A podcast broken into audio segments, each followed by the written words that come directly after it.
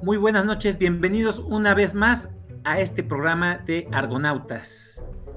En esta ocasión tenemos un programa muy interesante, es nuestro especial de Inglaterra y como no podía faltar, vamos a hablar sobre un clásico, vamos a hablar sobre una mujer muy emblemática con dos de sus obras y también traemos a una mujer que no es clásica, pero escribe como si lo fuera.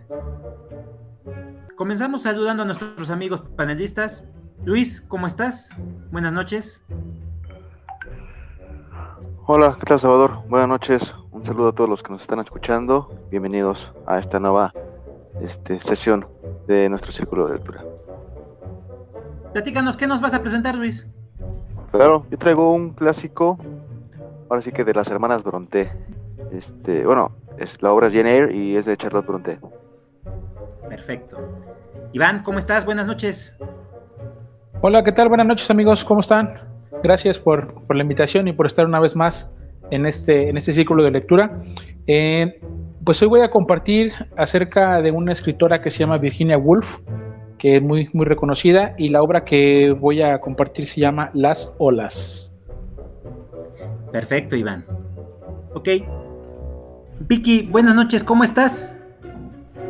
Hola, hola, buenas noches a ustedes, buenas noches a todos los que nos escuchan.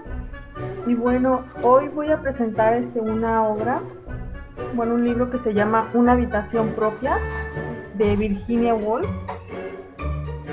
David, muy buenas noches, ¿cómo estás? Platícanos, ¿qué nos vas a presentar, David? Hola, ¿qué tal? Buenas noches a todos. Pues el día de hoy les voy a hablar un poquito de los libros de sangre de Clive Barker. Voy a darles ahí un panorama un poquito general acerca de los relatos. No me voy a centrar en uno solo, sino más bien voy a darles eh, pues una, reseña acerca de lo que fue esa antología y de por qué creo yo que pues, Clive Barker en ese momento se presentó como uno de los autores pues, más innovadores en el, en el género del terror, ¿no? Y pues yo soy Salvador, su servidor. Yo voy a presentar esta ocasión a Stella Gibbons con la hija de Esto es Argonautas.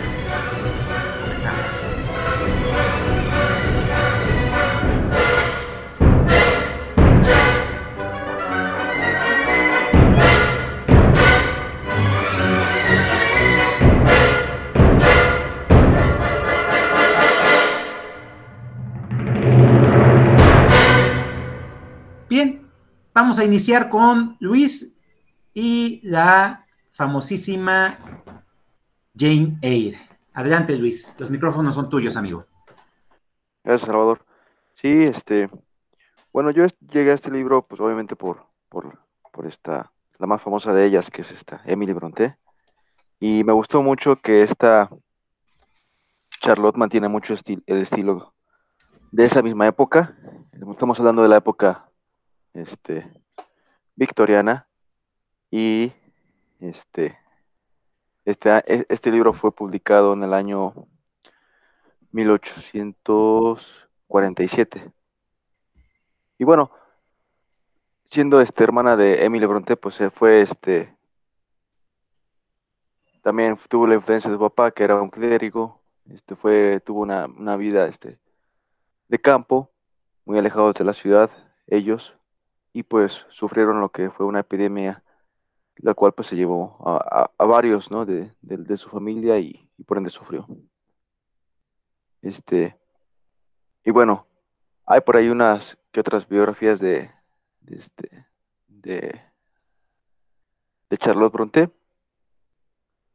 Y, y bueno, lo que me gusta es que hay, hay una, una escritora de la época, que se llama Gaskell, se apellida Gaskell, y ella logró este, conseguir unas palabras de ella que, ella le dijo, a diferencia de mis hermanas, que ellas creen que las, los personajes principales, mujeres, deben de ser este, fuertes, heroínas, aquí ella da todo lo contrario.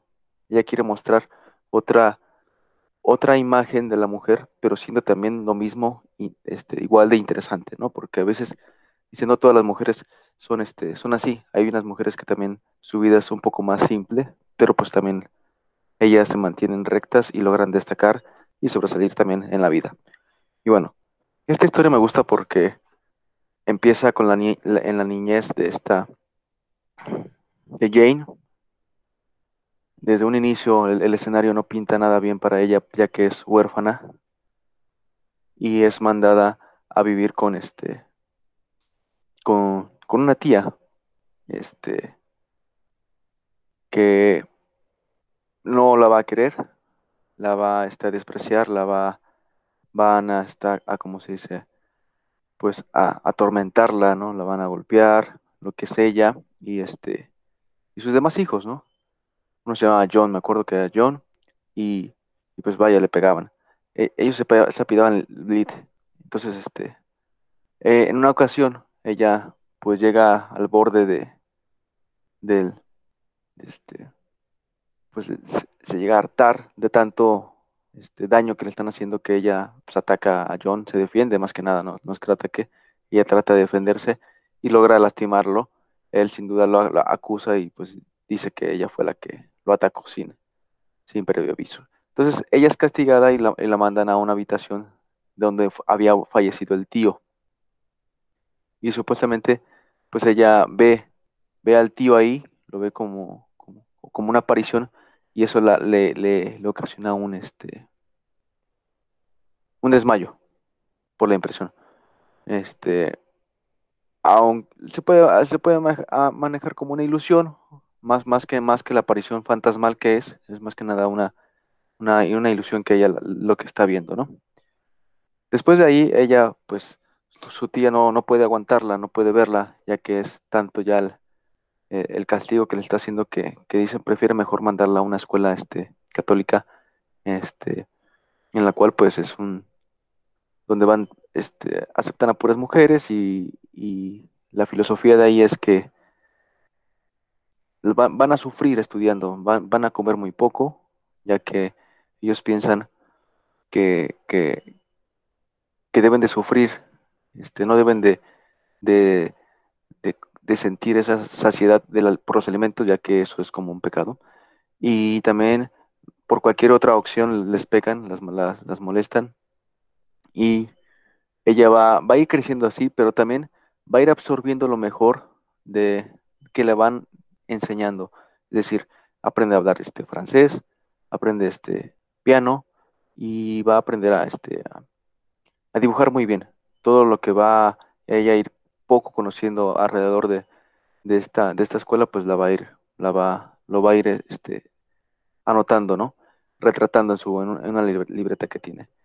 Brevemente su estancia, este, rápido la quiero decir ahí, pues e, ella está ahí, aprende mucho, ve cómo sufren todas las demás amigas y tiene una, una amiga, este, en este momento creo que se llama, no me acuerdo cómo se llama, se llama Susan, creo, pero bueno, ella pues va a encontrar ahí una inocencia igual a ella y se van a llevar muy bien desde un inicio. Lamentablemente, pues ella también va a fallecer por una, este, una epidemia que hay ahí en, esos pueblos.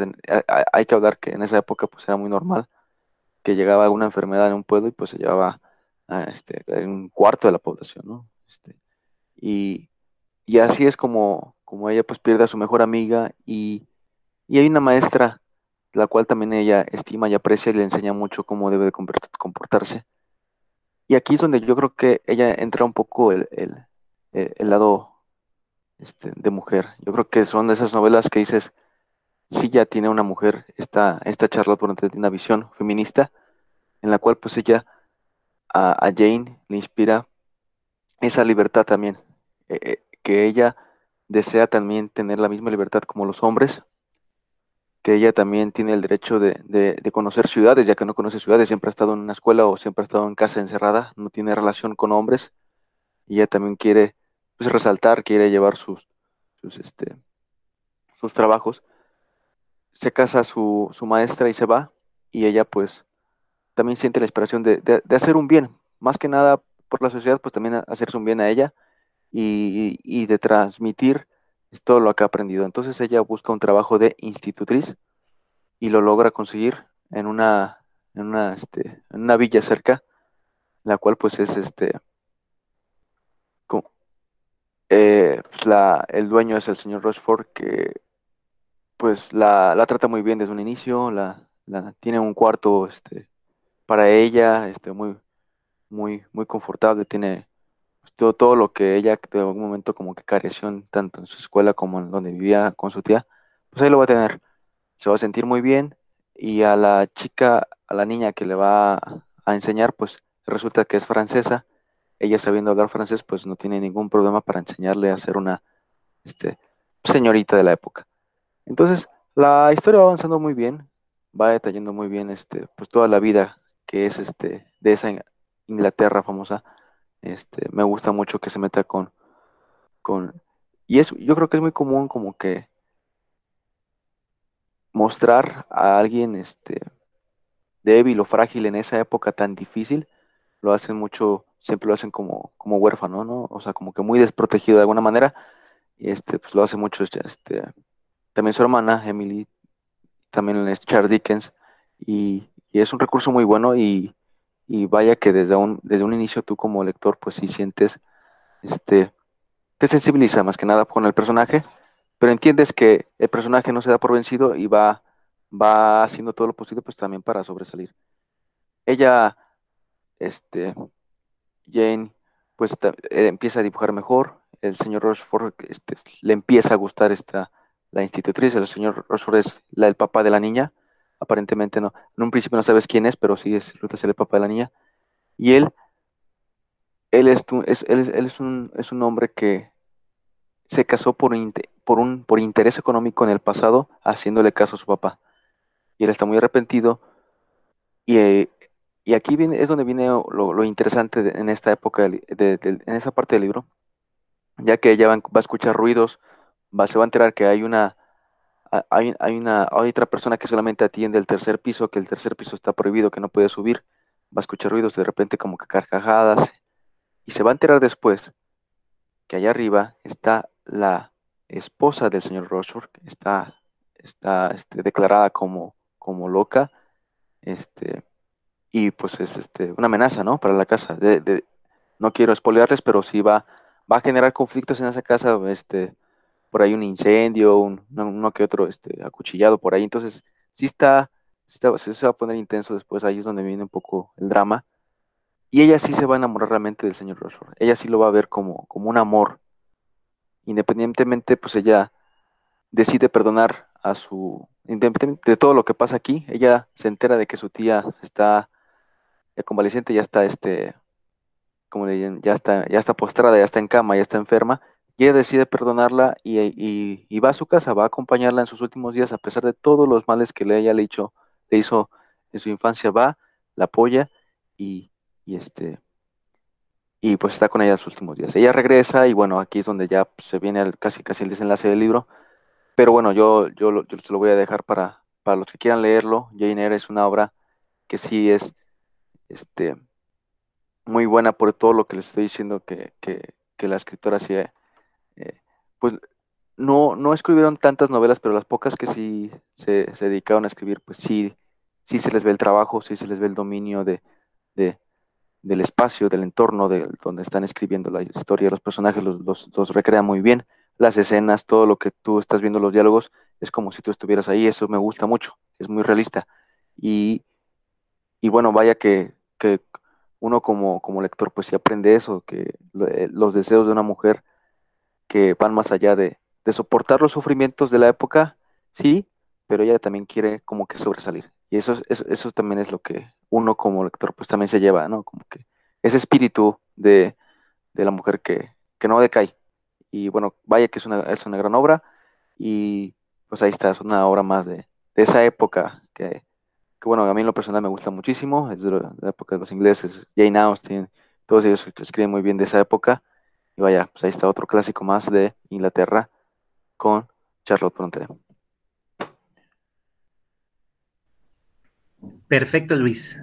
¿Cómo ves esta, esta obra, Iván? ¿Qué te parece? Muy, muy buena. Fíjate que no, no había escuchado yo ninguna reseña de, de, de Jane Eyre. Y, antes de, hacer mi, comentario pertinente, quiero preguntarle a Luis si, si las pusiéramos frente a frente a las hermanas, ¿quién gana, Luis?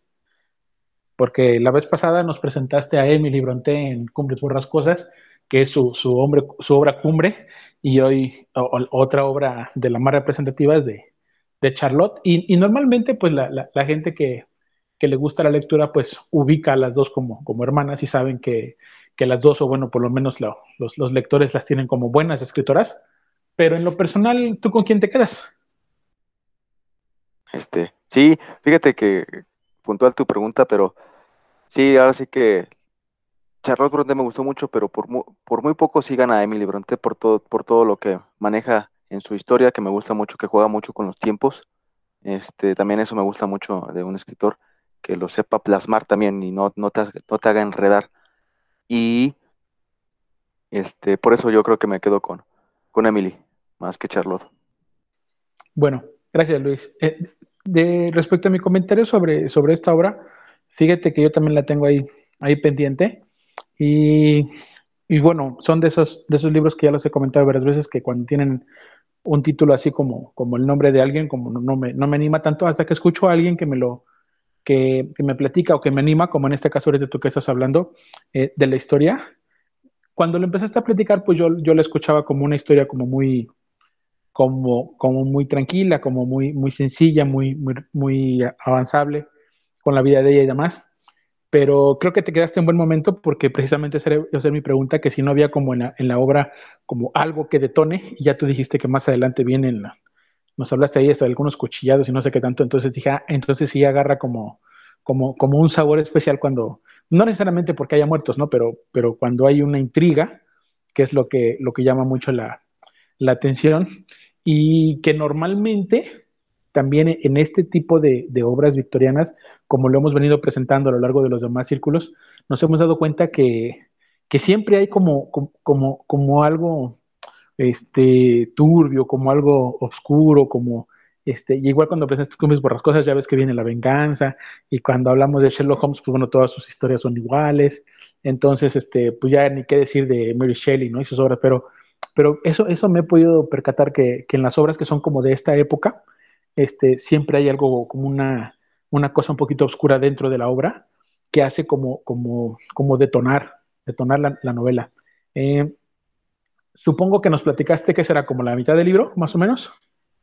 yo creo que me quedé como la mitad, un poquito más. Ya sabes que la verdad es que el libro es un poco más extenso, pero sí por eso. Sí, y, entonces pues sí, sí me imagino que la, que la otra mitad así como lo, platicaste, pues veo como que la presentan en un principio y te llevan hasta la mitad del libro y ya después vienen como los, los problemas que se va enfrentando, que bueno, nos platicaste algunas de las vicisitudes que se va enfrentando el personaje principal, sin embargo creo que yo, yo, pienso que más adelante se le ha de complicar más eh, la, situación y pues está interesante, me, me, anima a, leer y darle una, una ojeada a, Charlotte para que yo también ya pueda hacer mi, mi comparación pero pues vamos a, vamos a ver. Gracias Luis por tu comentario y por tu aportación. Sí, claro, ahora sí que leyendo a, las hermanas Bronte, pues puede ser esa, esa este, comparación y claro que son, te van, te van a agradar y yo creo que los, los que están escuchando también les van a agradar. Los invito a que vean estos clásicos, siempre han sido clásicos de la literatura y no se van a defraudar. Gracias a ustedes. Vale, excelente. Bueno, con respecto a esta obra, eh, fíjate que eh, a mí me gusta mucho. Eh, esa, ese comentario que hizo Iván sobre qué obra es mejor, yo creo que cada una tiene una particularidad muy distinta.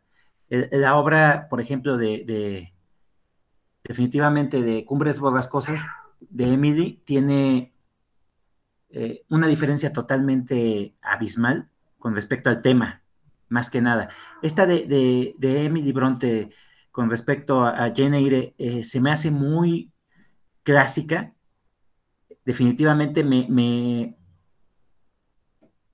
me, aborda en la época, precisamente en la época, y es eh, el tema, el que es revolucionario. La, la, personaje principal, en este caso, es una, una, una persona que va contra su tiempo la novela de Cumbres Borrascosas, el tema en particular es el que es eh, novedoso para su tiempo, el tema, porque no aborda el amor desde una perspectiva romántica, sino desde una perspectiva destructiva. Y esta eh, es romántica, esta obra de, de, de pero por la, el personaje más que nada, el personaje que, que va en contra, que, que, lucha todo el tiempo y que logra su cometido, salir adelante. Bueno, esta, esta obra eh, me gusta mucho, pero sí yo me iría más por Cumbres Borrascosas por la temática en, en ese aspecto. Eh, sí me gusta, sí me gusta, es, es, es, muy buena. Y va a caer ad hoc cuando toque mi participación porque hay unas cosas que enlazan con la obra que, que yo voy a presentar. Perfecto. Ok, Vicky, eh, continuamos contigo. Adelante, los micrófonos son tuyos. Bueno, esta noche eh, les voy a hablar de, bueno, de este libro que es una habitación propia. Eh, este libro, eh, como ya lo comentaba, que yo es, he empezado a leer, ¿no? Gracias a, bueno, a ustedes que me invitaron al club de lectura.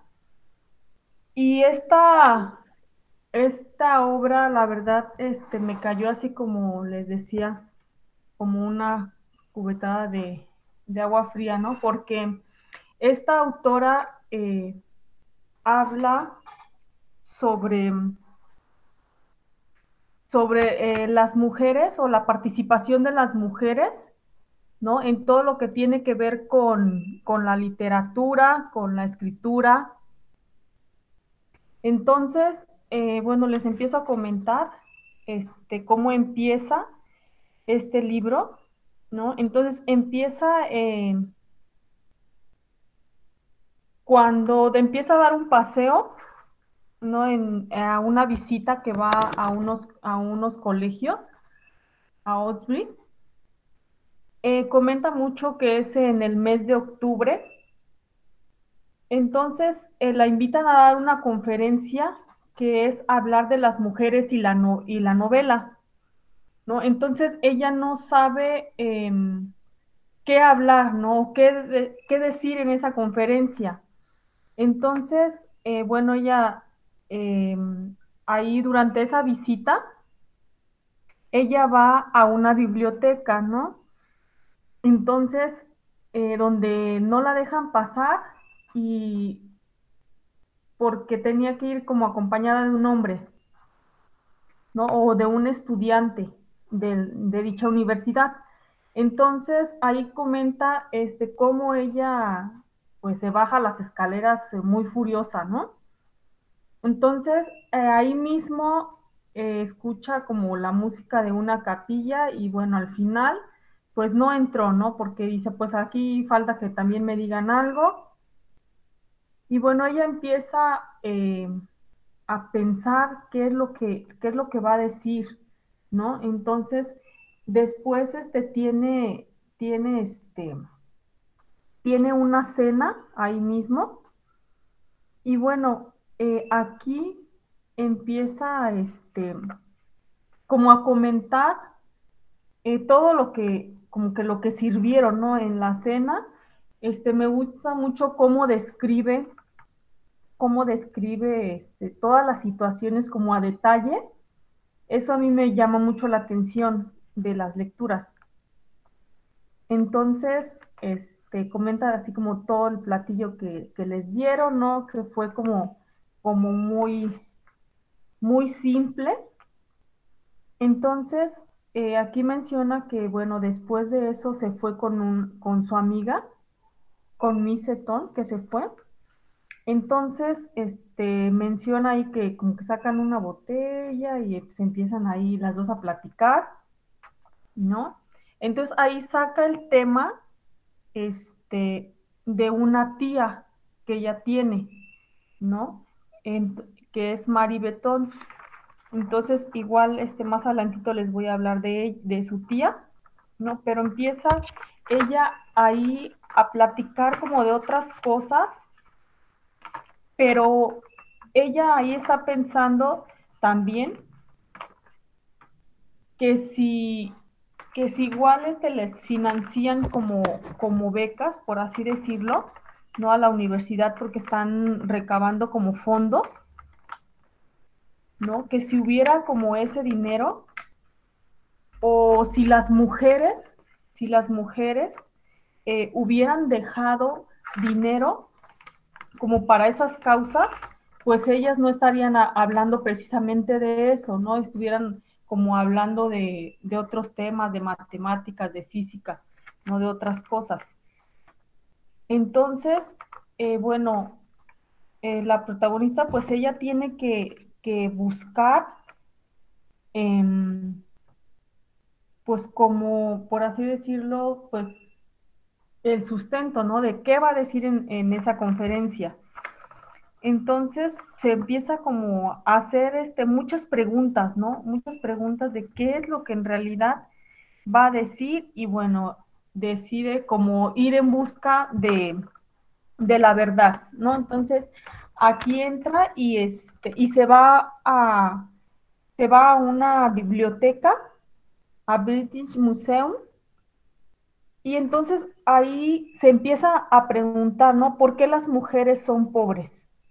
¿no? O tal vez eh, las mujeres y la pobreza, ¿no? Entonces, aquí empieza ella a, leer varias, varias revistas, así, le, así les llama en, durante, la, durante el libro, ¿no? Entonces, eh, más que nada a buscar como la historia de las mujeres, ¿no? Desde cuándo habían escrito, ¿no? Entonces, em, cae en la cuenta de que no había escritos, ¿no? Antiguos, no había escritos eh, por mujeres. De hecho, este, había, había como críticas hacia las mujeres, ¿no? También había como, como bueno, de decir eh, em, de un autor, ¿no? Que honraba a las mujeres, pero había otro autor, Mussolini, que las despreciaba, ¿no? Entonces, que había escritos también, ¿no? Eh, que decían como de la inferioridad mental, moral y física, pues del sexo femenino, ¿no? Entonces, pues ella se enojó, ¿no? Se enojó y ahí menciona que, que estaba ruborizada así de la cólera, ¿no? Porque los escritores decían todo eso de las mujeres ¿no? Entonces, em, bueno, también em, ella como que iba descubriendo ya en, los, en los escritos, ¿no? Que más que nada em, que a los hombres no les preocupaba como tanto eh, la inferioridad de las mujeres, sino que como la grandeza de los hombres, ¿no? De ellos, de que como que no se sintieran eh, como, como atacados, por así decirlo, eh, de las mujeres, ¿no? Entonces, ahí como mencionan, ¿no? Que si las mujeres no fueran inferiores, ellos cesarían de agrandecerse, ¿no? Menciona como varios varios autores, ¿no? Varios autores que, hacen como, como, por así decirlo, menosprecian eh, a las mujeres. ¿no? Entonces, este, bueno, viene, como les digo, eh, varios, varios nombres, o sea, vienen muchos nombres de, muchos autores, ¿no? Que, la verdad, o sea, me perdí en, en todos los nombres, ¿no? Entonces, eh, pues ella seguía, seguía buscando en esta, en esta biblioteca, ¿no? Entonces, aquí también este, menciona pues que ella, eh, bueno, hace todas esas investigaciones o escribe, o escribe porque, bueno, como lo comentaba al principio, a ella le dejaron una herencia, ¿sí? Le dejó una herencia su tía Mari Betón. Eh, por el simple hecho, por el simple hecho, ¿no? De, tener su nombre, ¿no? De su apellido de la tía. Entonces le dejó toda la herencia, entonces ella tenía ahora sí que de por vida, ¿no? Una cierta cantidad de dinero que entonces ella no se preocupaba, no se preocupaba eh, ni por comida, por vestido, por dónde vivir, ¿no? Entonces, eso a ella le hacía eh, escribir, porque dice que anteriormente pues ella hacía muchos trabajos, ¿no? Como para ir sobreviviendo y, ahora sí que em, solventando todos esos gastos, ¿no? Que ahora pues libremente ella podía este, escribir, andar investigando, y ella era una mujer que, le, que leía mucho. Entonces también, también aquí, este, también este menciona, ¿no? Em, que ella, bueno, ya, ya ahondando más a su, a su investigación, ¿no? Para, para ya poder dar esa conferencia, ¿no?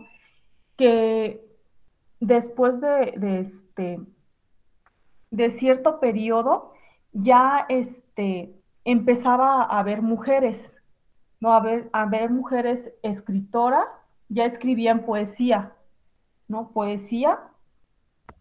Y eso pasó en el, a finales del siglo XVIII, a finales del siglo XVIII, ¿no? Porque anteriormente, o sea, como tal, registros de, de libros escritos por mujeres no había, sino que los hombres escritores eran los que, los que mencionaban, ¿no? Mencionaban a este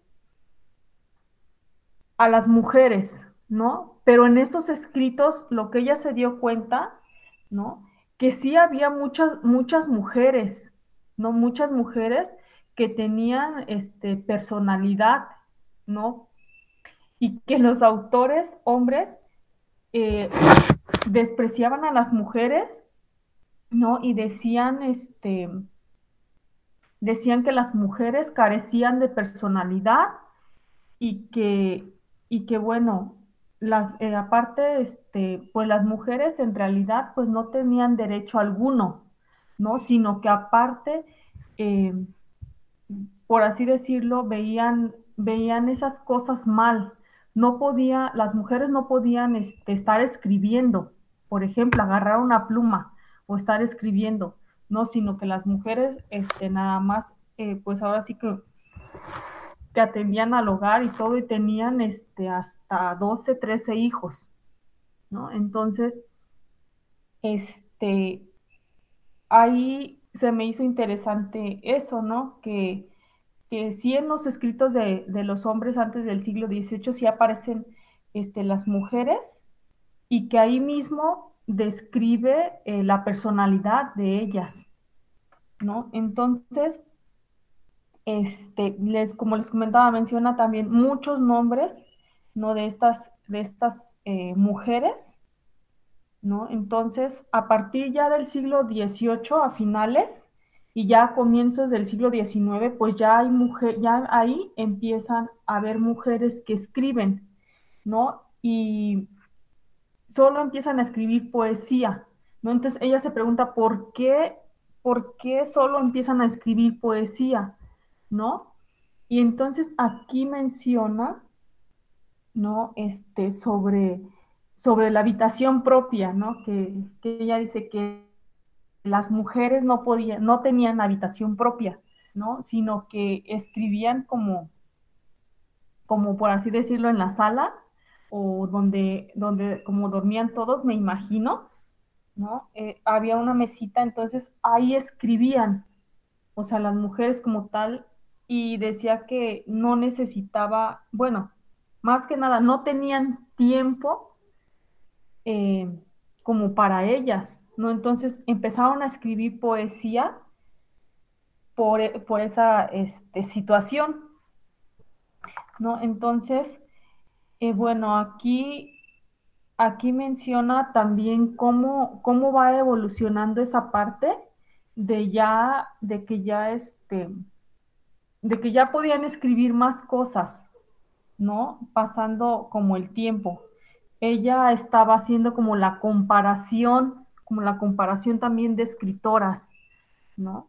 La comparación de escritoras. Entonces ahí me revolví un poco en, lo que estaba diciendo que, que como que los hombres deben de tener como una parte eh, como al escribir como de mujer y las mujeres una parte como de hombre, ¿no? Para que pueda como combinarse y, ya hacer un buen escrito, por así decirlo. Entonces, eh, me gustó este, mucho la lectura porque al final este, me dio como muchos datos, no muchos datos que pues la verdad no, no, no tenía en cuenta, ¿no? Y también me dio este, como para seguirla leyendo, como para seguirla leyendo. Ya al final bueno, ya este dice lo que ya va a decir en, el discurso, ¿no? Entonces, pues, pues la invitación no como que hace, ¿no? De que, pues ahora, ahora ya gozamos, bueno, las mujeres, ¿no? Ya de, de cosas que, que se nos hacen normales, así me, me pongo, ¿no? como por ejemplo la lectura, ¿no? Y digo, y digo, bueno, puedo, ahora puedo leer, ¿no? Y, y pues antes no, no podíamos, no se podía, ¿no? Entonces, em, también que pues ahora, ahora ya no hay excusas, ¿no? Porque, por ejemplo, decía que las mujeres em, en realidad nunca tuvieron dinero, nunca tuvieron dinero porque siempre este, el dinero ellas ganaban no podían poseerlo, sino que era propiedad del marido, ¿no? O sea, las mujeres no podían este, tener ese dinero, ¿no? Eh, que también, eh, pues a las mujeres este, les arreglaban el matrimonio, ¿no? Pero aparte, eh, lo que me sorprendió, por así decirlo, fue que que, o sea, estaba, estaba todo aceptado y estaba en las leyes, ¿no? Que, que bueno, si la, si la hija se resistía a casarse, tenían los padres todo el, padre todo el derecho como de encerrarla en una habitación, de golpearla sin que nadie se metiera, sin que nadie dijera nada, esto se veía normal, ¿no? Y al final pues terminaba casándose, ¿no? Entonces ahí menciona mucho el por qué hace mucha énfasis ¿no? en el dinero, ¿no? En el dinero porque menciona que, que, bueno, los escritores o la mayoría de los escritores, 9 de 12, pues eran, eran pues como universitarios, ¿no? Que se habían instruido en, para poder este, escribir y que la mayoría pues había sido este, personas que sí tenían como la solvencia económica, ¿no? Que porque los, los eh, por ejemplo, la clase media o baja tenía así como la mínima posibilidad, o más bien no tenía posibilidad, ¿no? De entrar como, como en ese mundo, ¿no? De, de escribir y pues me, gustó mucho este, la lectura, este sí eh, ah, hubo partes este, donde no, no le comprendí muy bien, me revolví en los, en los, en los nombres porque no estoy como acostumbrada como que a leer este, mucho, mucho nombre, como ahí lo menciona de bastantes escritores, ¿no? Pero Mm, sí, este, me gustó mucho como esa parte, ¿no? Donde ya pues da su discurso y donde, bueno, pues siento que, este, que va dirigido más como a mujeres, ¿no? Este, no sé, o sea, eh, me llamó la atención el título, ¿no? Eh, no imaginé como que fuera de esto, pero este, pero sí, me gustó mucho. Muchas gracias. Perfecto, Vicky. Fíjate que eh, a mí me llama mucha atención esta obra. Me gustaría escuchar qué opina Luis con respecto a lo que acabas de comentar. Claro, bien lo dices. Es este es un tema pues ya muy actual. Es un tema, es un tema de, es una historia pues, de crítica, ¿no? Este libro realmente es, yo no he tenido la oportunidad de, leer a Virginia Woolf. La verdad es que desconozco mucho su forma de pensar, su forma de cómo veía el mundo. Pero sí, va, de la mano. Yo creo que también con el libro que yo presenté de esta Charlotte Bronte, ella no podía publicarlo por su nombre, ella lo, lo publicó por un seudónimo. Ya después empezó a publicar por su nombre, ya se le, siempre se le, se le, qué bueno que, que se le reconoció más que nada su trabajo a ella. Y claro, es, es importante, yo creo que, como bien, bien lo dices tú, que, que antes tenían prohibido leer o tenían prohibido hacer muchas cosas, ya muchas cosas pues ya las están haciendo, ¿no? ya el dinero, por ejemplo, también que aborda mucho el tema del dinero, pues qué bueno que ya el dinero que ganan las mujeres, pues ya son de ellas, ¿no? Ellas ya pueden disponer de ello. Es un, es un libro de crítica, realmente es muy bueno. Y bueno, pues yo creo que me animas a leerlo, yo creo que para después la tengo súper pendiente de Virginia Woolf, ahora sí que en la lista de los súper pendientes. Buen libro. Perfecto, Luis.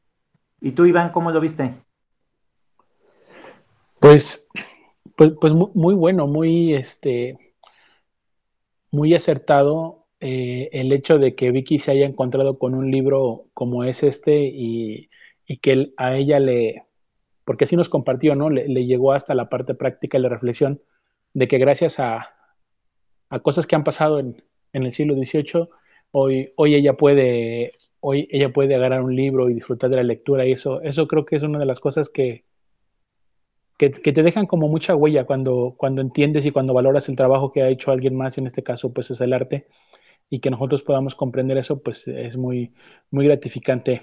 A, mí me pasó algo similar con, con Rosario Castellanos en México, que ella es como el estandarte del feminismo en México y que tiene un, un, estudio que se llama sobre la cultura femenina y que también habla pues de todas las cosas como, como antes era y, ahora lo que se puede hacer. Y pues bueno, creo que Virginia Woolf hace algo, algo similar. Y, pues bueno, ya con, este es el tercero que escucho de Virginia Woolf, aparte el que también yo voy a presentar, que también es de ella.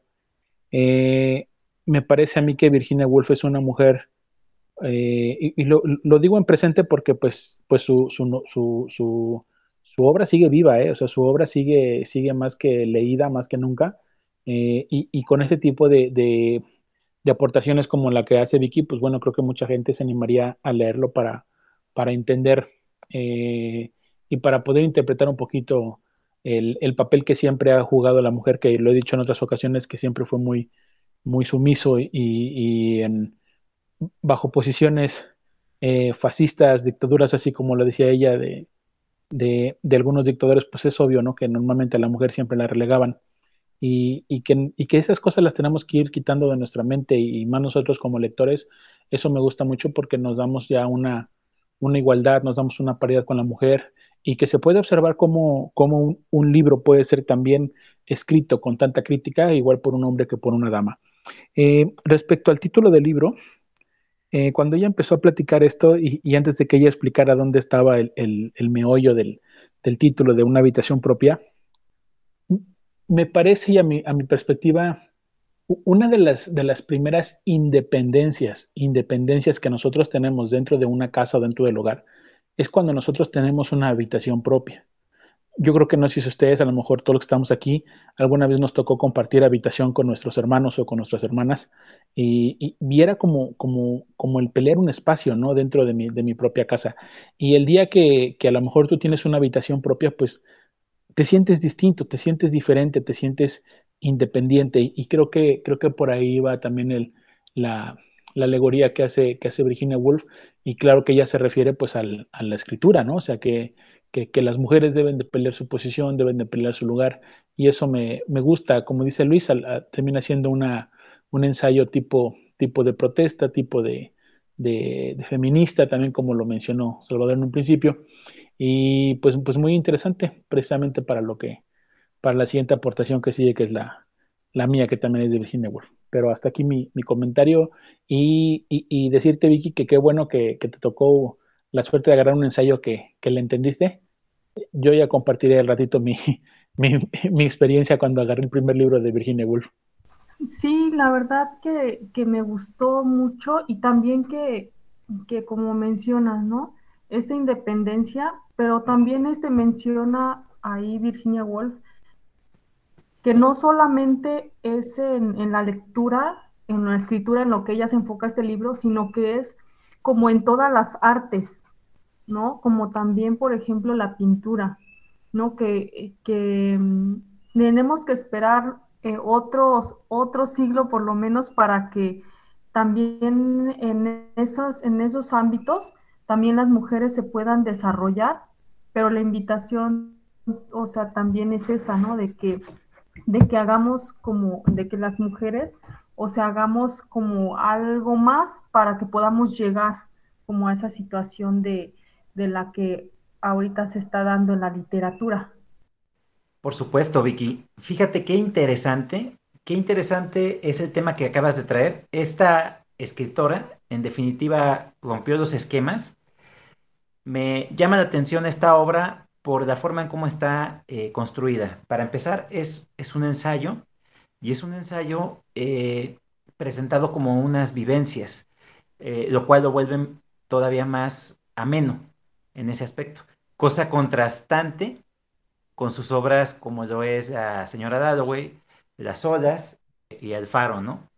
Que esas obras sí requieren de, de un poco más de atención por la forma narrativa en la que están eh, presentadas. El diálogo interior es muy difícil de, comprender, es, caótico. al decir el diálogo interior, pues a qué nos referimos? Eh, a, esa narrativa que, nos presenta el discurrir de conciencia, la, simple psique, la, mente, las ideas totalmente dispersas. Eh, Virginia Woolf es una de las grandes representantes de lo que es el discutir de conciencia y tuvo un, encuentro con otro de los grandes representantes, aquel que, lo hizo famoso, esta forma narrativa, y es el mismísimo James Joyce. Eh, Virginia Woolf desde un principio eh, dijo que James Joyce no era tan buen escritor y se negó a que fuera publicado en la editorial de su marido. No lo quiso editar. Eh, cosa contrastante con su obra, La señora Dalloway, que también es una obra compleja, ¿no? Pero bueno, entrando en materia con eh, una habitación propia, a mí me llama la atención la forma en cómo empieza. Siempre, siempre he considerado que los, inicios eh, son aquellos que nos jalan, que, nos parecen más impactantes, y hay obras que hasta cierto punto han sido estudiadas por sus inicios, como lo fue eh, el caso de Orgullo y Prejuicio. Y esta al decir una mujer necesita dinero y una habitación propia para dedicarse a la literatura, no puede ser un mejor inicio que ese. Eso me, parece eh, lo más, lo más, lo más este, representativo con respecto a esta obra. Una habitación propia. Y lo, dio en el clavo Iván con su comentario con respecto a cómo necesitamos nosotros nuestro propio espacio. Y aquí está Virginia lo, desarrolla todavía mejor, ¿no? Es una escritora muy polémica desde la perspectiva de su vida, de su vida privada, cómo fue tan fugaz. Eh, ella, ella toma una decisión de vida y en sus obras se ve reflejada completamente. La señora Dalloway todavía da hincapié más a ello. Y, y, una habitación propia creo, creo yo que es un ensayo feminista que se debería de leer en todas partes. Centra completamente eh, el tema, la, problemática que vivían en el momento. Estamos hablando de que primero Luis nos presenta una obra de, del siglo XIX y Virginia nos presenta una situación que se vivía compleja, difícil, y cómo ella sienta las bases de esa lucha y de ese, de ese, de ese inicio de lo que es el feminismo. Hablamos también de, que Inglaterra es parte fundamental de ese movimiento. Las famosísimas sufragistas luchan por el derecho a tener una personalidad jurídica, luchan por el derecho a tener el voto, por el derecho de tener eh, sus propios ingresos, de, ser completas ante la sociedad.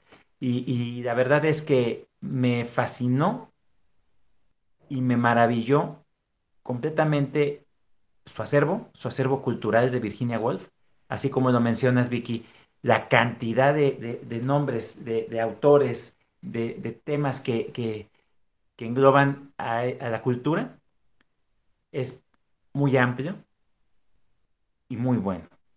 Gracias por esta aportación, Vicky. Te sacaste un 10.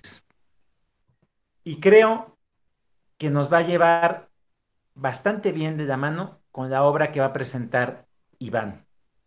Hermano, los micrófonos son tuyos. Adelante. Gracias, Chava. Amigos, amigos del Círculo de Argonautas. Pues voy a, compartir mis experiencias con, con el libro de Las olas de Virginia Woolf. Pero no sin antes comentarles que mi primer acercamiento que tuve con, con Virginia Woolf era un eh, en, una etapa donde yo venía leyendo varios ingleses, eh, incluyendo algunos de Shakespeare, algunas obras de él, este, Robert Louis Stevenson, después por ahí este, eh, leí el de Robinson Crusoe y dije, bueno, ya que estoy encarado con los ingleses, dije, quiero agarrar una, una mujer y, casualmente fue la primera mujer inglesa que yo leí con el título que se llama La señora Dalloway. Cuando terminé y cerré el libro dije, qué caramba leí, porque son, son de esos libros y no sé si alguna vez a ustedes les ha pasado, pero, pero hay libros que cuando terminas de leer como que necesitas un espacio, un tiempo como para poder decir, como reflexionar, caray, ¿qué, qué, qué, leí? ¿Qué escribió esta mujer? Eh, en su momento no encontré mucho en su, en su obra. Yo dije, esta mujer escribe muy complicado o no sé si fue la edición de mi libro o algo, pero no, después eh, compartiendo con más gente, con más lectores, eh, en alguna ocasión ya también habían platicado de Virginia Woolf aquí en el círculo, y, pues me he dado cuenta que, Virginia Woolf así, escribe, es una mujer que escribe y se escribe complicado y no es, no es tan fácil de, entender todas sus obras. Dije, bueno, vamos a, a, darle otra oportunidad porque pues tengo, tengo tres libros de ella, este es el segundo, el de las olas, y todavía me queda el de Alfaro, que, ese va a ser el último que le voy a dar a Virginia Woolf. Eh, primero, el, libro de las olas es un, yo lo puedo catalogar así, es como un poema interminable. Es, un, es un, libro que, que, te empieza a platicar seis, seis amigos, seis personas, pero haz de cuenta que estás en un lugar donde todos hablan al mismo tiempo. Y entonces, fulanito dijo esto, y fulanita dijo esto, y fulanita dijo el otro, fulanito.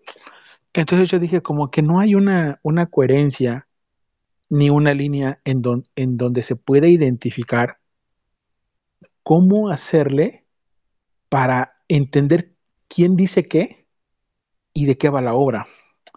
Eh, te das cuenta que no hay un argumento tal cual, pero la forma en que escribe Virginia Woolf es muy poética, como lo dijo ahorita Salvador. Eh, se acerca mucho a lo que es un monólogo interior, aunque ella lo, negó rotundamente, que no, que su forma de escribir no era esa. Eh, tampoco dice que es poesía, aunque, aunque podría ser que es una, una poesía en prosa lo que, lo que escribió pero haz de cuenta que son seis amigos que van al borde de la carretera y se paran en un paraje, ya sabes, como, como esas imágenes muy clásicas de, Inglaterra, que estás en un risco y se, ve el, mar y el, ambiente es muy, muy húmedo, ¿no? ¿no? No hay casas, no hay nada. Y entonces cada uno de los amigos empieza a discurrir sobre lo que pasa en su mente, sobre lo que ha traído en sus vidas. Aparentemente son seis jóvenes. Y hay un, hay un séptimo que no se, que no se presenta o no habla nada porque es, Percival, y Percival es un amigo que de ellos que ya murió.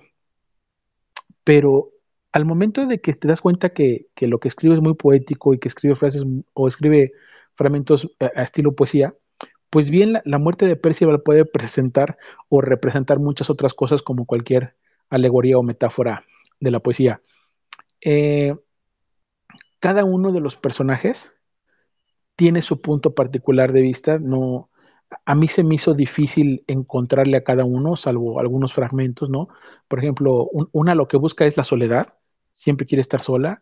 Este, otro lo que siempre busca es el amor, en, donde sea, en, cualquier persona. Otro, este, lo que busca es un poquito más filosofía sobre, sobre por qué vivimos, por qué hacemos. Entonces, cuando lees un libro que tiene a lo mejor unas 50 páginas, 70 páginas, así dices, está bueno, ¿no? Pero échate un libro que tiene 280, creo que tiene, y dices, y, y, sigue poesía, y sigue poesía, y muy poético, y muy poético, muy pocos diálogos, sí se vuelve un libro muy complicado.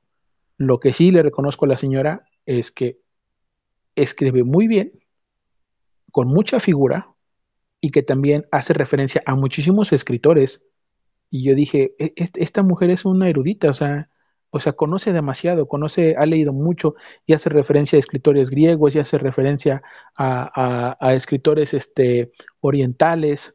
Eh, y, todo eso dije, bueno, pues es una mujer que se ve que, conoce y que sabe lo que, lo que hace. Algo que rescato muchísimo de esa obra es que cada vez que uno de los personajes, ah, bueno, bueno, aquí voy a hacer un paréntesis. Hace ratito que dije que los personajes hablan como de manera dispersa. Bueno, esto ya es chamba para el que le gusta y para el que lo quiere hacer, y que eso es lo que hace la crítica literaria. Hace cuenta que te meten en, un nudo y, tú, vas tú vas casi casi cortando y pegando los fragmentos de cada uno en una hoja aparte para que te des cuenta todo lo que dijeron durante toda la obra. Y bueno, la crítica literaria, hay por ahí en internet uno ya donde viene desmenuzado y dice, fulanito de tal dijo esto, fulanita de tal dijo el otro, fulanito, pero pues ya se dedican obviamente a releer quién sabe cuántas veces el libro y sacar frase por frase. Dije, no, eso es muchísima chamba para, para, para mí como lector así básico de nada más entenderle, pero la, parte eh, integral y la parte medular de la, de la, de la obra se, se, va entendiendo. Eh, eh, insisto, es un poco pesada porque no hay un argumento tal cual, simplemente es el pensamiento de seis amigos que se paran ahí al borde de carretera a, a comentar sus experiencias y del amigo que ha muerto. Y algo que me gustó mucho de la obra es que conforme van pasando los, soliloquios o los, o los pensamientos o monólogos interiores, aunque dice que no, pero yo también digo que sí es monólogo interior, este, todo transcurre en, en un día nada más. Entonces, cuando va a empezar la obra, tiene unos fragmentos, y creo que es lo, lo mejor para mi gusto, eh, para mi gusto, es lo mejor del libro, que le dedica unos fragmentos de poesía al sol, tan bellos, tan excelsos, y primero habla de, cómo se despierta el sol, cómo se levanta, cómo aparece, eh, la energía que nos desprende, cómo se ven los parajes este, ingleses, eh, cómo, cómo, se puede percibir una mañana en una ciudad, cómo se percibe una mañana en un, en un lugar este, muy, muy, este, muy alejado en, el campo inglés. Entonces, esa parte está muy, muy bonita. Después nos habla de, del sol a media mañana, después nos habla del sol a mediodía, eh, después nos habla del sol al atardecer, nos habla de las hojarascas, y, en el atardecer pues siempre viene como esa imagen otoñal, ¿no? Eh, eh, los colores marrones, cómo se percibe aquí, y, en, cada, en cada poesía que hace acerca del, del sol, hace una relación del sol con el mar. Y entonces en cada, en cada intervención, porque si son seis amigos los que hablan, haz de cuenta que hace como seis poesías a lo largo del, o seis seis pedazos, y, de hecho lo tiene el libro en, cursiva, para que se entienda que es como, como algo especial. Y, en cada uno de ellos, en algo sale a colación las olas del mar. Y dice, entonces así como nuestros pensamientos, así vienen las olas del mar y se van.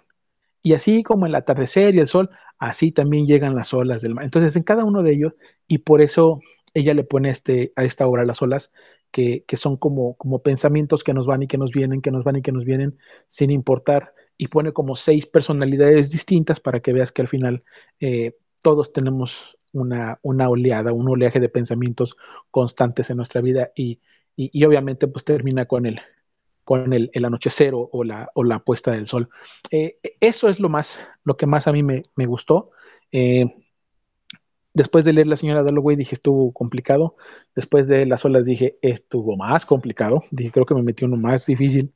Les digo, me queda el, el, de Alfaro. Espero a ver, a ver si no está tan, tan difícil como este, pero eh, eso es lo que puedo opinar de, de, Virginia Woolf. Creo que es una mujer muy erudita, creo que es una mujer que, que, se prepara muy bien para escribir lo que quería decir. Y bueno, con lo que dijo hoy, hoy este Vicky, que nos compartió también de su ensayo, pues no, no me queda mayor duda que, pues no sé, no, no, no, normalmente no hacemos comparaciones, pero, pero pues, por ejemplo, Borges, que lo fue también en Argentina, pues un tipo que se sabía hasta de mucho, ¿no?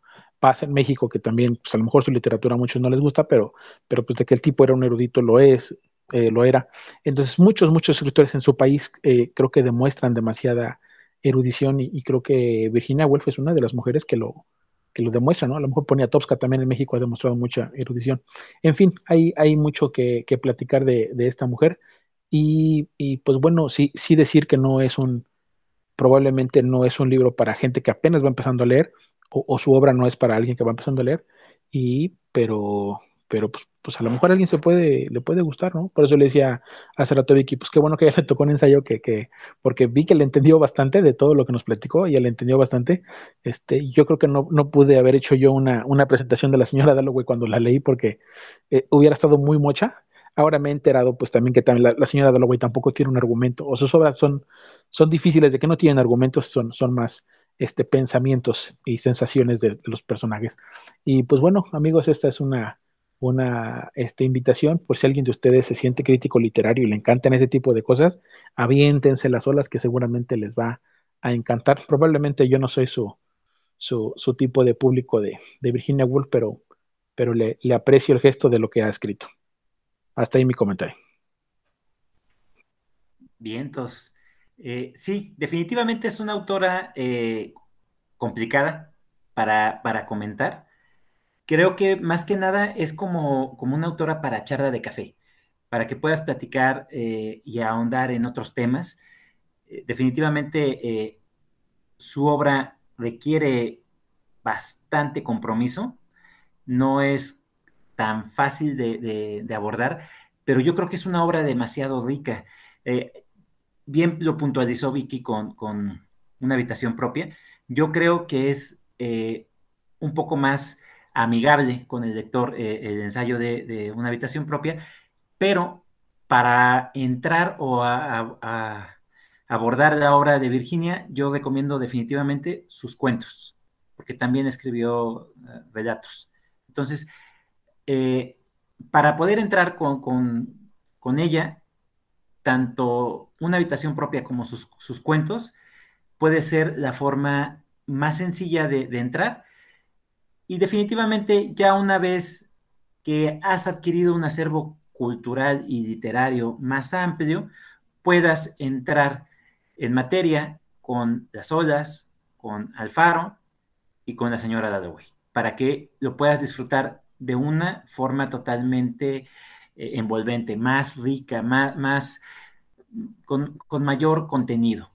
Eh, porque de igual forma, eh, lo acabas tú de, decir, es una experiencia diferente hablar o, leer en esta situación eh, poética que nos presenta Virginia Woolf es interesante, es, algo totalmente fuera de lo que uno acostumbra a leer en ese aspecto.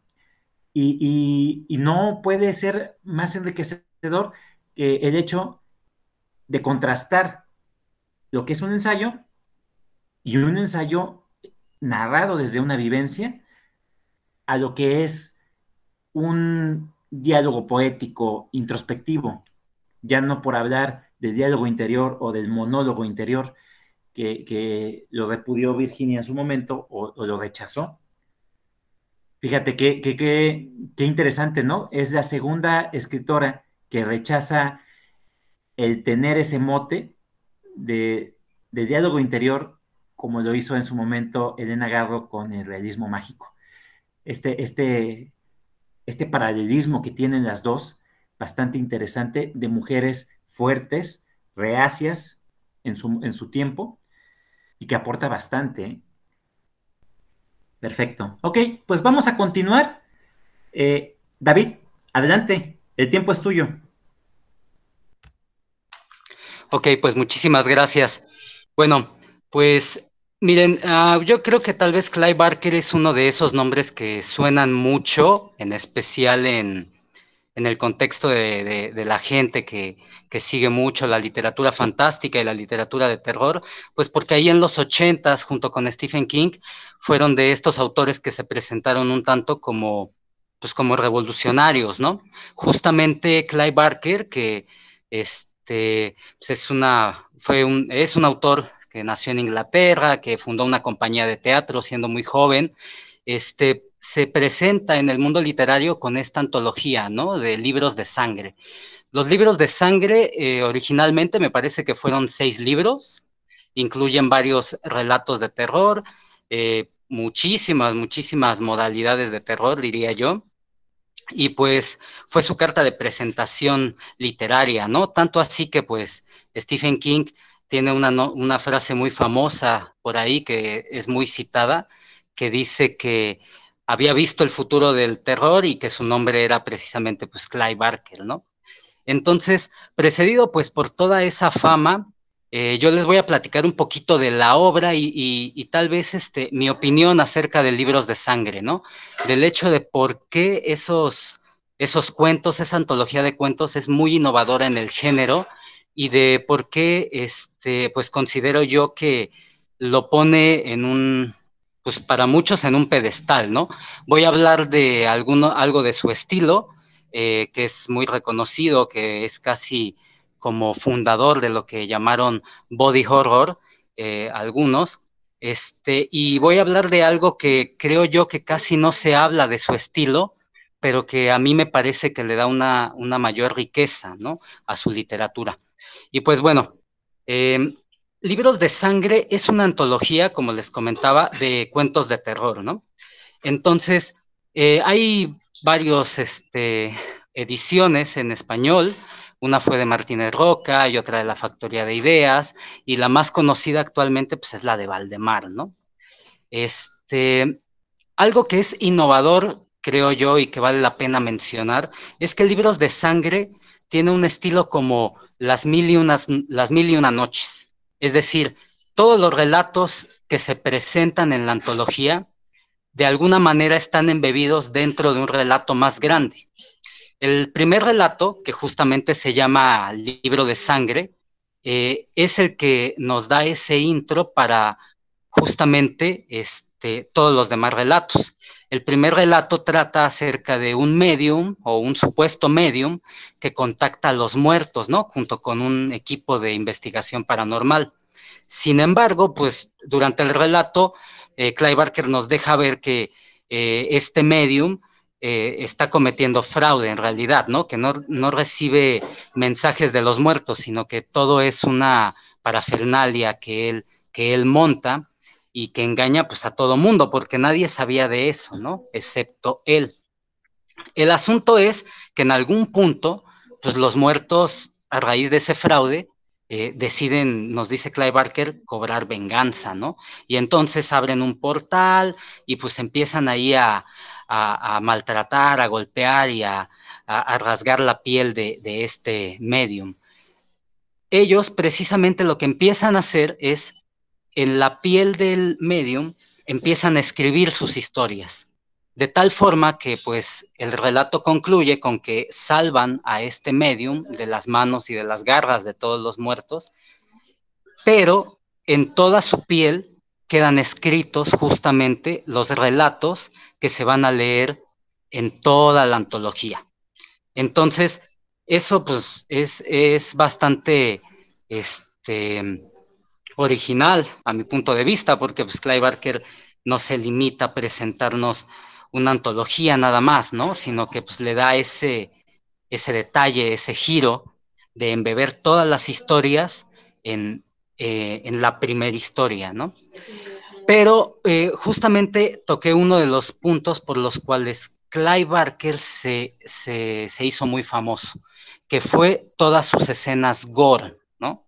O sea, Clive Barker se hizo muy famoso porque tiene una literatura muy descriptiva.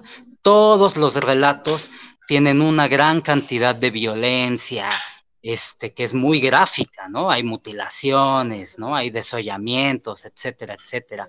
Y fue lo que llamó mucho, mucho la atención de este autor en su momento.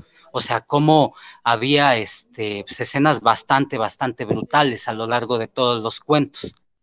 Esto fue, pues, de lo más, este, es de lo que siempre se subraya acerca de Clive Barker, ¿no?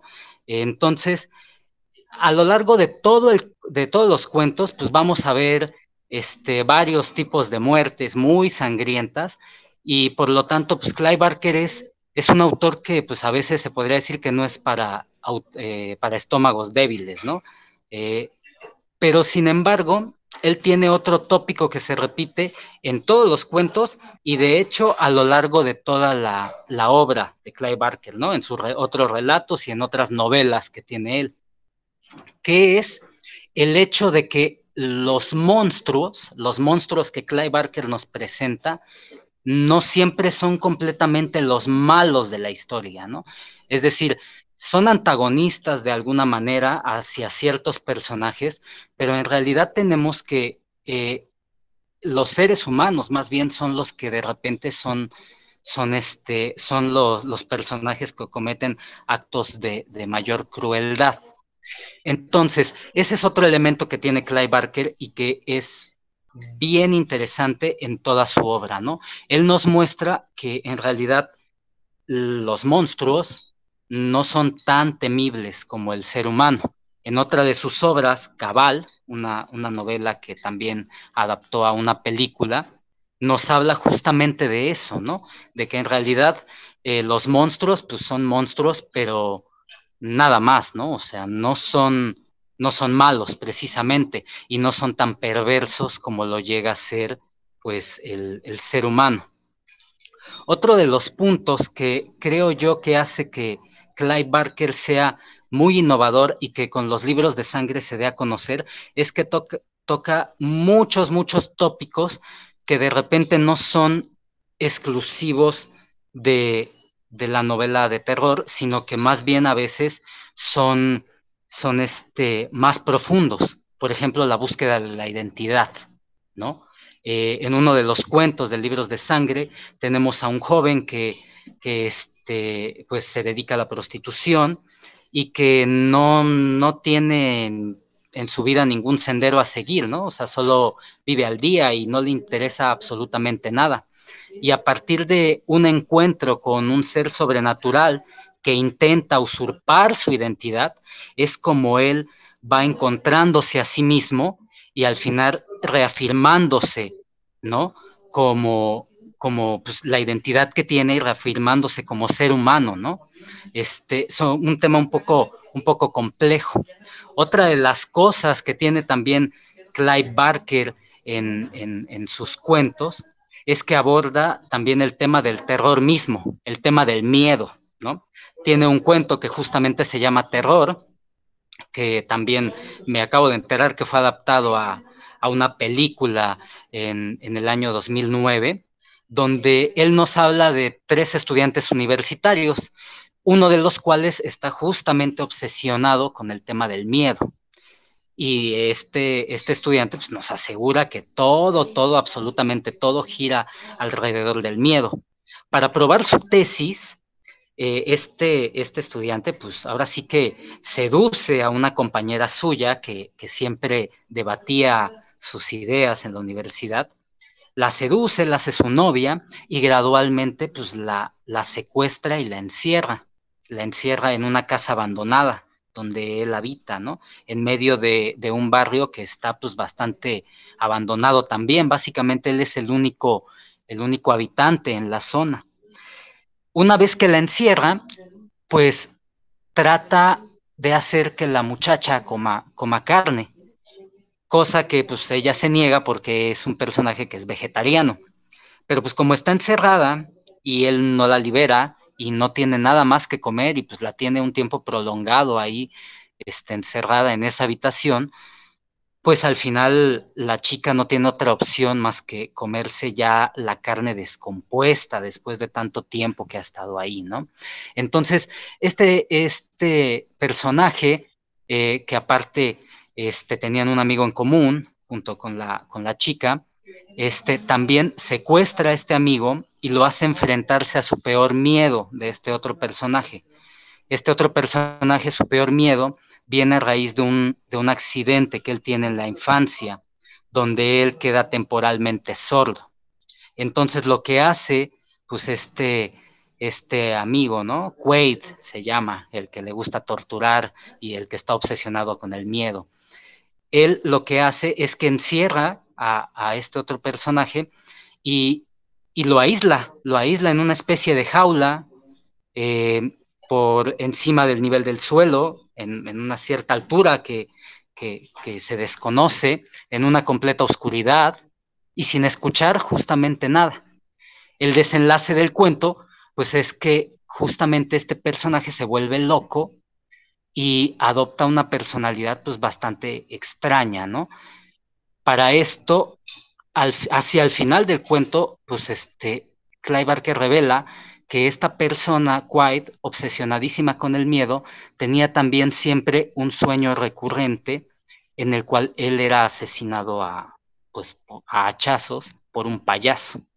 Lo curioso del cuento es que el personaje que él volvió loco al someterlo a este encierro a oscuras y en la jaula, pues al volverse loco se disfraza de payaso, busca a Quaid y lo asesina. Lo asesina justo de la forma que Quaid siempre soñó que iba a ser asesinado.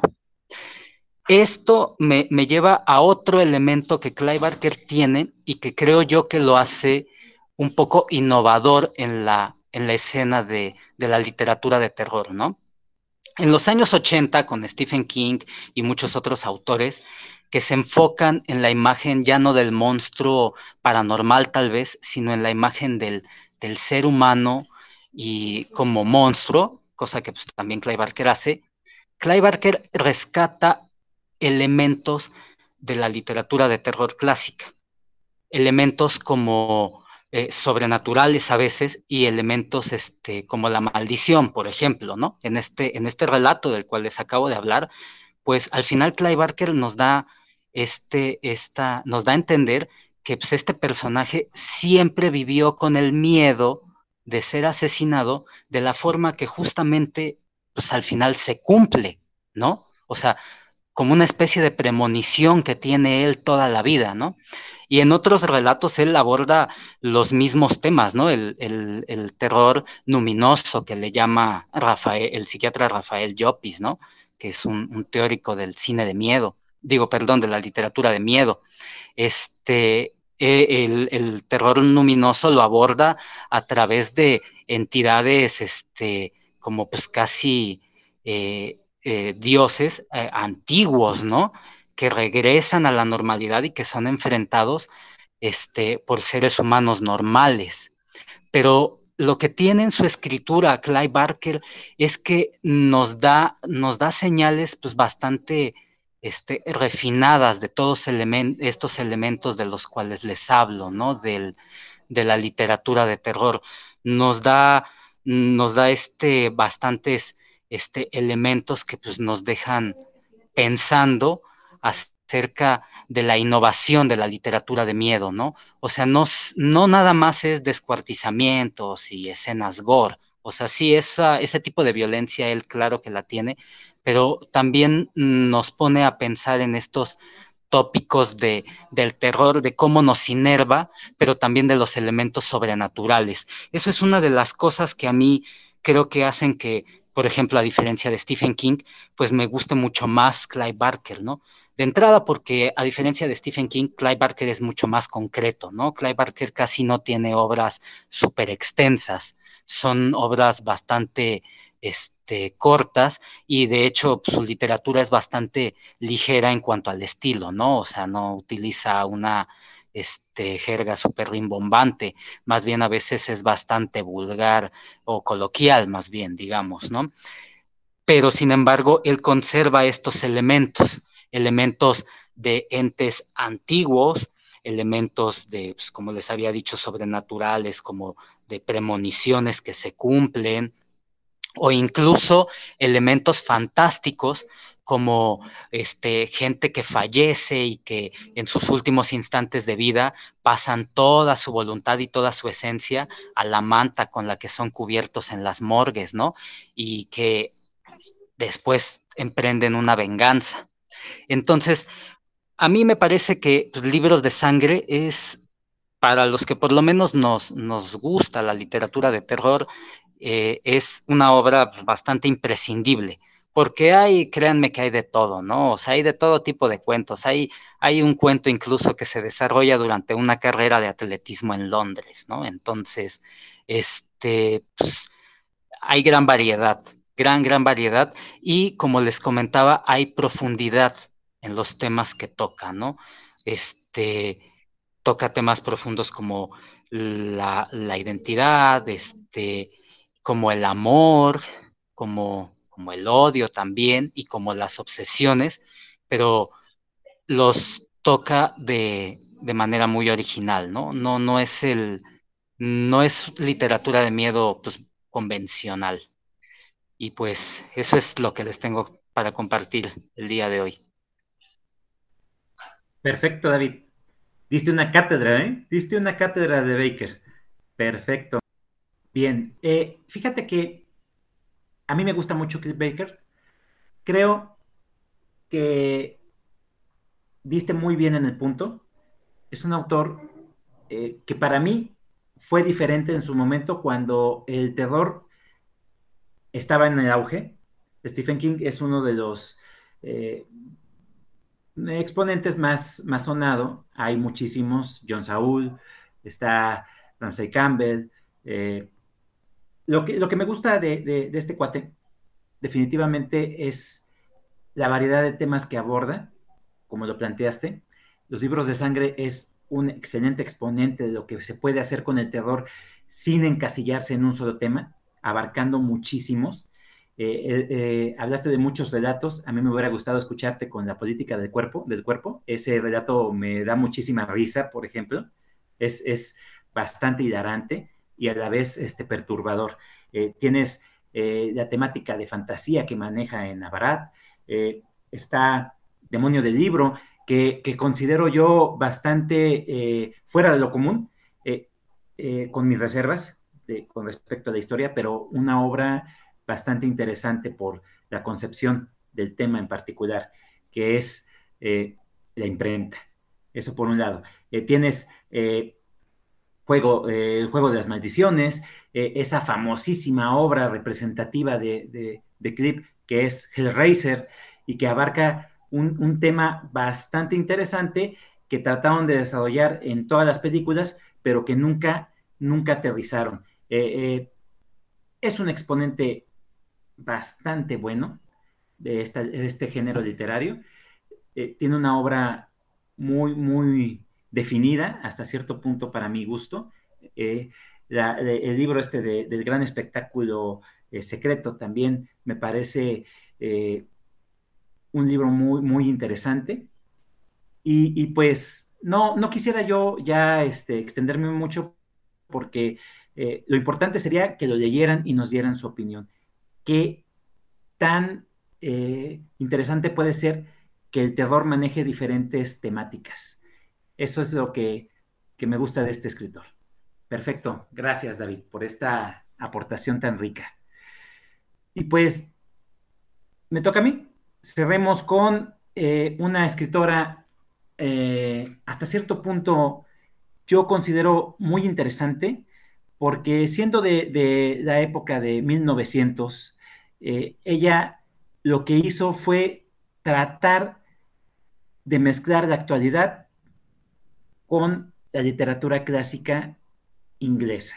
Y considero que es uno de los exponentes más refinados que he leído hasta ahorita, sin llegar a ser del siglo XIX, siendo ella Stella Gibbons y su obra La hija de Robert Poste. ¿De qué va la historia? Para empezar, eh, Estela lo que hace es centrarnos completamente en la época de 1950 y tantos. Eh, estamos hablando de que acaba de, terminar la Segunda Guerra Mundial, eh, Inglaterra ya se posicionó como, un país solvente y, bastante eh, poderoso, aquí sigue imperando muchísimo el machismo y la posición de la mujer es un poco endeble, pero el personaje que nos presenta, que es Flora Poste, es un personaje fuerte, como lo es en la literatura clásica, como lo es Geneire que nos presentó Luis, y, creo que eh, hace un retrato bastante bueno de, este tipo de personajes, Estela, cayendo en esa presentación de la mujer pícara y hasta cierto punto caprichosa, pero que es bastante bondadosa, observadora y que aparte ella hace que todo cambie en el ambiente. Esta chica acaba de perder a sus padres, le heredan una cuenta, no es muy rimbombante, pero que con la cual puede vivir muy holgadamente, sin lujos, pero bien. Y tiene a una amiga que sí es una persona bastante eh, rica, de una posición económica muy alta, y esta, esta, esta mujer se dedica a definitivamente gozar la vida, se la pasa de fiesta en fiesta, conociendo hombres, los cuales le hacen compañía y todos se pelean por ser el hombre que esté con ella en ese momento, ¿no? Esta Flora eh, quiere escribir una novela,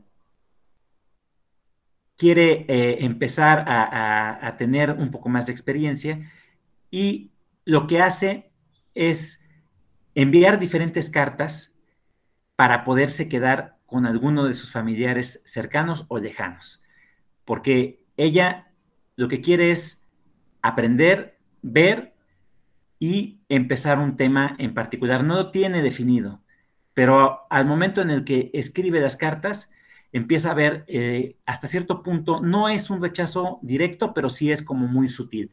¿Sabes qué? Eh, si te gusta eh, compartir la habitación con más familiares, con todo gusto te recibimos. Otro de sus familiares le responde, pues no tengo mucho espacio, si quieres, puedes utilizar el ático, pero vas a tener que compartirlo con mi perico. Y, algún otro sí la, rechaza porque pues no tiene la posibilidad. Me queda claro que lo que hace Estela es plantearte la situación de, la sociedad inglesa. ¿Cómo, ¿Cómo, son los ingleses? Y eso me gustó mucho en la forma en cómo lo, utiliza. La historia no es para nada eh, aburrida, es muy amena. De hecho, hablan de que esta obra es demasiado cómica. Para mí, eh, eh, en mi apreciación, sí lo es, aunque yo no me reí. El humor inglés es muy sutil.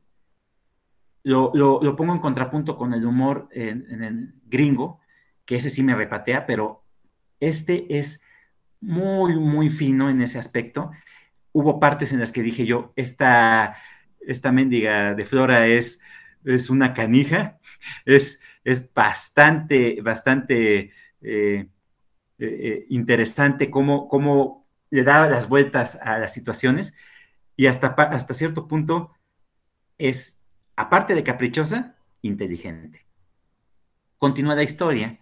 Uno de sus familiares lejanos le dice, ah, ok, estás dispuesta a cobrar esa afrenta que le hicimos a tu padre sí te podemos recibir. Puedes venir a este lugar inhóspito y dejado de Dios y vivir con nosotros, pero no te lo recomiendo. Aún así, te recibiremos. Entonces queda muy extrañada y, esta, esta persona es una de sus primas lejanas que se encarga de una granja, de una granja bastante oscura, eh, muy mal llevada, pobre, eh, hasta cierto punto eh, viven con carencias, pero a Estela, digo, a, Flora le llama la atención, entonces se embarca en esa aventura. Llega a la, granja, todos son huraños, oscos, eh, hasta cierto punto groseros. Con ella se van presentando todos los personajes. Hay un primo que es un gigoló, que nada más se dedica a estar embarazando mujeres, o en su defecto a perder el tiempo, pero tiene una afición, que es el cine. Hay otro personaje que es aquel que se encarga de, estar este, cuidando a los animales, pero hasta cierto punto es una persona bien, bien cerrada y no, no permite salirse de esa rutina que tiene. Eh, la prima, por ejemplo, la prima es aquella que, se encarga de toda la administración de, esta granja y que es el enlace con uno de los personajes que va a ser muy importante durante toda esta historia, que es la, matriarca, la, madre, la, abuela, la, tía, esta persona que los tiene completamente atados a la granja. Y todos la consideran que está loca y que pues tienen que seguir sus órdenes porque si no, esta persona se va a morir. Está el, hijo, eh, aquel que se encarga de, manejar la, granja, pero que es una persona muy dura y se dedica más que nada a promover la palabra. Es, es una especie de ministro que le gusta ir, bajar al pueblo y dar sermones, pero son sermones duros, fuertes, eh, concretos y que no deja a ninguna persona indiferente y aparte todos para él son pecadores. Flora empieza a ver todas estas situaciones y pues empieza a elucubrar que todos necesitan ayuda y que ella va a ser la persona que va a cambiar sus vidas. Se encuentra también con, su prima, eh, hermana de, aquel gigoló, de, hija de este eh, ministro y eh, también hija de, la prima que se encarga de manejar esta granja. Hace un plan, esta, que flora que me parece muy interesante, porque va cambiando la vida de todos los personajes. Y la forma en cómo la cambia, hasta cierto punto, se me hizo muy divertida.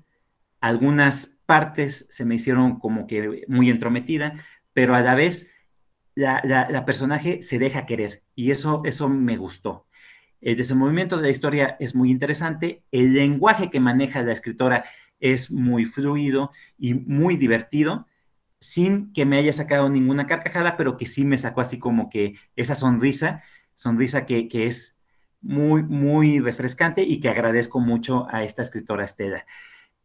Eh, puedo, puedo, puedo pensar que el final es muy, muy inglés y de, ese estilo que se manejaba en la época eh, anterior, pero no terminó por, por convencerme en ese aspecto. Yo esperaba que la, la, personaje tuviera más dificultades y más embrollos al final no los voy a platicar. Yo creo que es suficiente con esa situación para que pueda plantear qué tipo de obra es.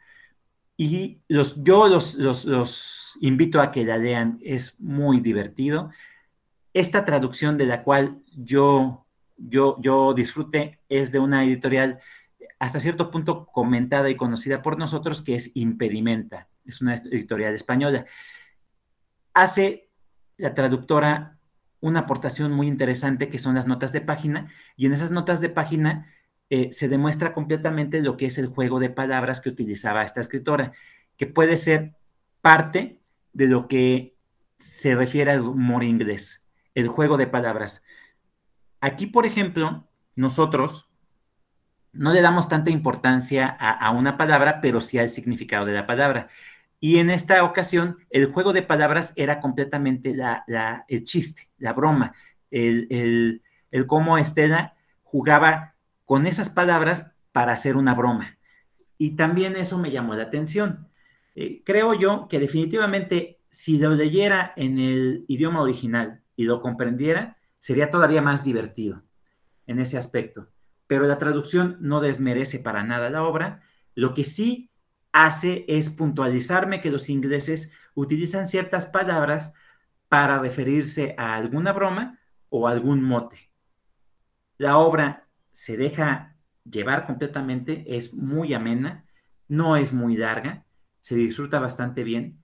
Solo sigo insistiendo en que el final a mí me pareció que me quedó a deber, pero tampoco creo que sea malo. Simplemente esta persona amargada no lo disfrutó como debiera. Tal vez eh, en mi cabeza, en, mi mala cabeza, yo esperaba más contrariedades y más eh, problemas, problemáticas. Es una buena obra, en definitiva, y pues esa es la aportación de este servidor a este círculo. ¿Qué les parece, muchachos? ¿Alguien quiere comentar? Yo nada más me da un poquito de duda eh, lo que comentas del humor que manejan. ¿Es gracioso entonces como, no sé, como Monty Python o como Ibargüengoitia? Pues ninguno de los dos. Yo creo que es un humor más eh, tirado hacia el siglo XIX, un humor más refinado. Monty Python yo creo que lo que hace son parodias, parodias, eh, burdarse de alguna situación. Y aquí no es que se burde ni hace parodia a nada, sino que la misma situación es divertida y graciosa. Es más refinado, podríamos decirlo. Por esa misma situación, creo yo que puede ser que para mucha gente no sea divertido. Yo creo que puede ser comparable a el estilo que llegó a presentar en un principio esta serie de los noventas que fue La Niñera, quitándole la carga sexual. Es más un humor de situación, un humor de que a los personajes mismos pueda sacarlos de esa eh, zona de confort que, en la que están o de ese eh, momento social en el que se vivía. Un giro de tuerca. No sé si, si respondí a, a tu pregunta con eso, David. Sí, sí, sí. Ya, duda aclarada. Gracias. Perfecto. Buen libro, fíjate que ahorita por cómo lo fuiste planteando, creo que tengo entendido que este, ese libro es, hay una continuación, ¿no? O hay una, el, segundo libro se llama Flora y Flora Poste y los artistas. Hay otro libro más que habla sobre, sobre la vida de, sus familiares antes de que llegara Flora y tiene otros libros eh, que también, pero ya no son de este personaje, pero son interesantes también planteando la situación de, de algunas otras personas en Inglaterra. Es una buena, es una buena escritora. Esta escritora, fíjate que empezó siendo periodista y termina siendo una excelente novelista. Adelante, Vicky. Sí, esta lectura, em, como lo comentas, bueno, que es así como chistosa y así, eh, si no las, sí le podría recomendar a personas que, apenas van empezando a leer. Claro, fíjate que esa es una de las diferencias. Eh, chistosa puede ser que no sea. Es divertida. Divertida en, las situaciones. Por ejemplo, eh, ¿cómo te lo podría plantear? La forma en cómo la, personaje va viendo eh, el sermón de su familiar. La cara que ponen todos este, los que están ahí así como que arrepentidos de sus pecados sin ser pecadores, porque este cuate los intimida de tal forma que pues se vuelven pecadores. Eh, ella, ella eh, dice, bueno, si soy tan pecadora, mejor eh, me salgo porque ya no aguanto tanto pecado y se sale de, del sermón. Puede ser que no sea gracioso si tú no lo sitúas en, esa, en ese contexto de que sea divertido. No tiene chistes subidos de tono ni, ni, ni situaciones de pastelazo, podríamos decir. Es más la ironía que otra cosa pero yo sí lo recomiendo eh, como buena obra que es. Es una obra eh, simple, sencilla, eh, blanca en ese aspecto, como solo lo puede ser una obra del siglo XIX, sin serlo. Y eso, eso también me gustó. Es una obra de 1940, 1930 y tantos, que trata, trata de tener esa, magia que tuvo la literatura del siglo XIX. Muy bien, muchachos, pues yo creo que pasamos ahora sí con nuestras puntuaciones y lo vamos a hacer en la forma en cómo fuimos este, presentándolas. Luis. Claro, este. ¿Cómo le fue, a, a Jainer? Sí, es un libro muy bueno, realmente me gustó muchísimo, su narrativa es muy buena, pero sí lo sentí un poco extenso para toda la historia que, se formó. Yo, creo que por eso nada más le doy cuatro estrellas. Perfecto, Luis. Eh, Vicky, ¿cuántas estrellas le damos a Virginia Woolf? Yo le doy cinco estrellas. La verdad me, me gustó mucho. Igual para ser la primera vez también leo a esta autora. Perfecto, Vicky. Concordamos. Iván, ¿cuántas estrellas le damos a, Virginia con esa obra que presentaste? Híjole, pues yo, yo no voy a concordar con ustedes. Eh, como lo dije hace ratito, no, no me considero de, del agrado de ese tipo de literatura. Eh, se me hace un poco, un tanto aburrida.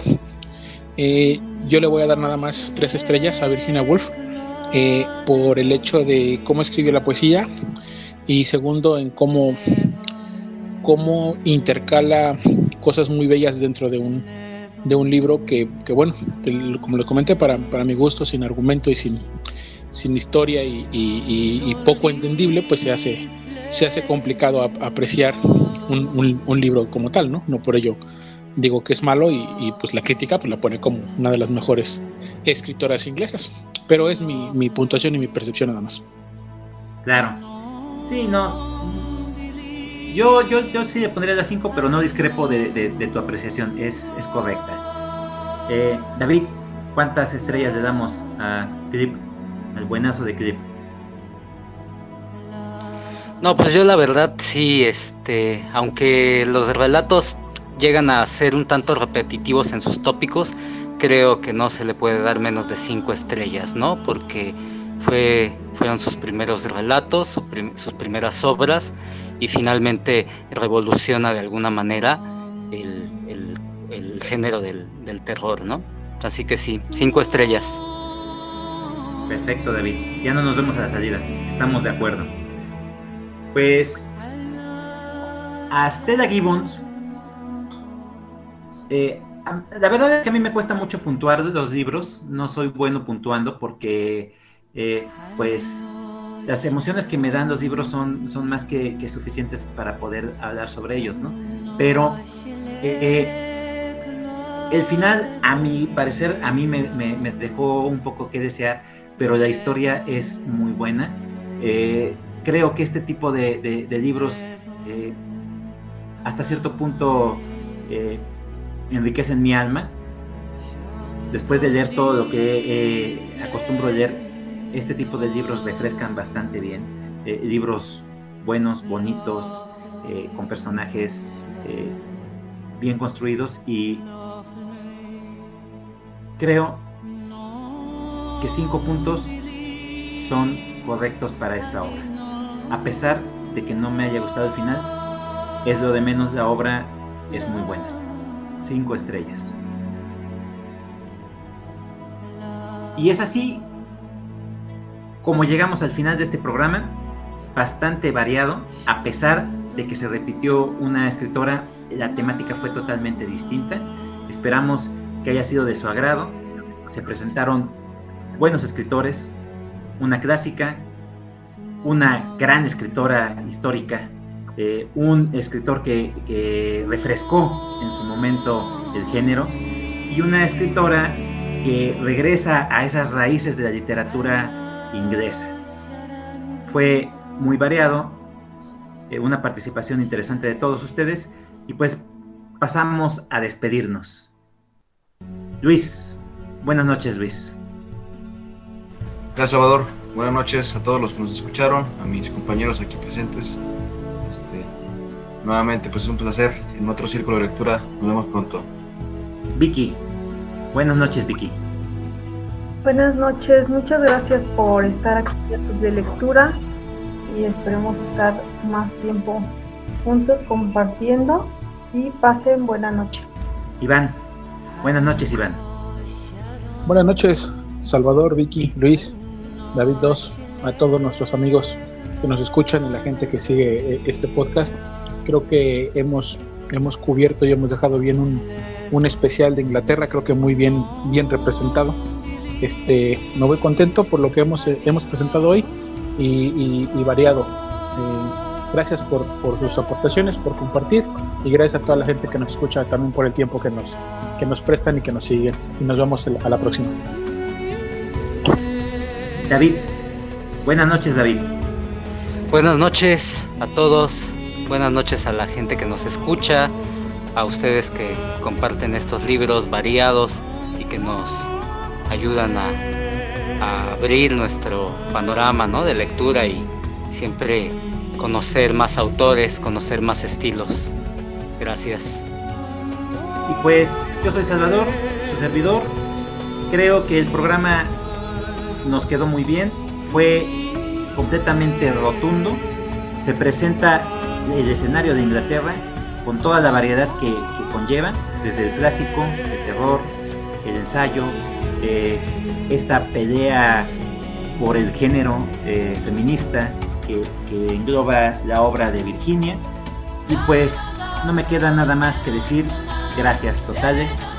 Nos vemos la próxima semana con más historias, más libros que compartir y muchísimas gracias a todos aquellos que nos están aportando su tiempo escuchando nuestro programa. Muy buenas noches.